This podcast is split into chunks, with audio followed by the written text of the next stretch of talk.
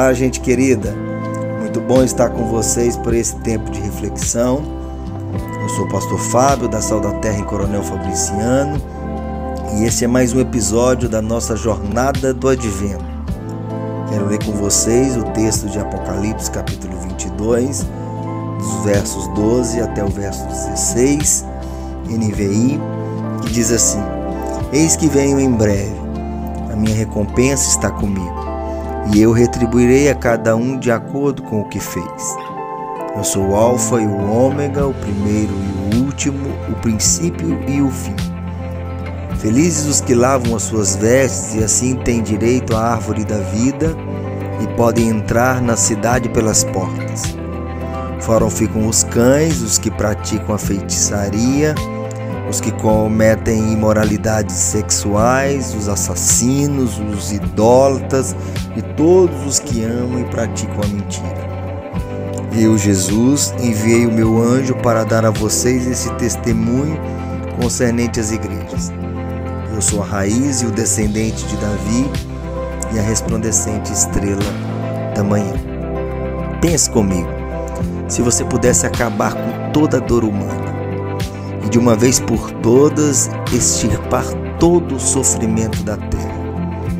Isso não seria fantástico? Pois bem, as palavras de Jesus ditas ao seu discípulo João, que estava prisioneiro na ilha de Pátimos, essas palavras nos consolam hoje. Aquele que veio, em breve virá novamente. Aquele que nasceu de uma virgem, de forma gloriosa virá para aniquilar o mal de todo o mundo. Aqui temos algumas promessas. Primeiro, ele vem. E isso será breve, diz o texto. Nossa esperança deve ser renovada nesse tempo. Em segundo lugar, ele traz consigo uma retribuição, ele traz consigo uma recompensa. Talvez você diga, que recompensa e retribuição ele fala?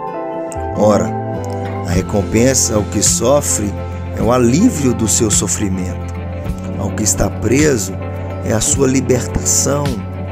Ao que tem fome é pão em fartura e um lugar à mesa. Ao que tem sede será saciado.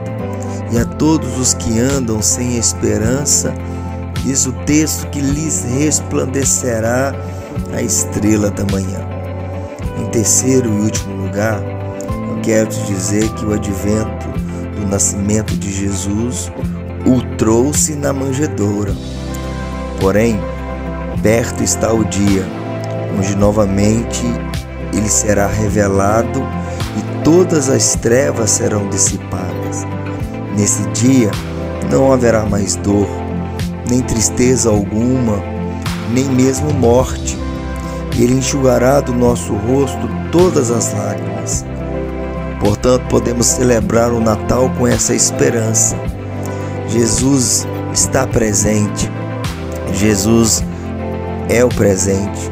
Fique em paz e celebre o Natal.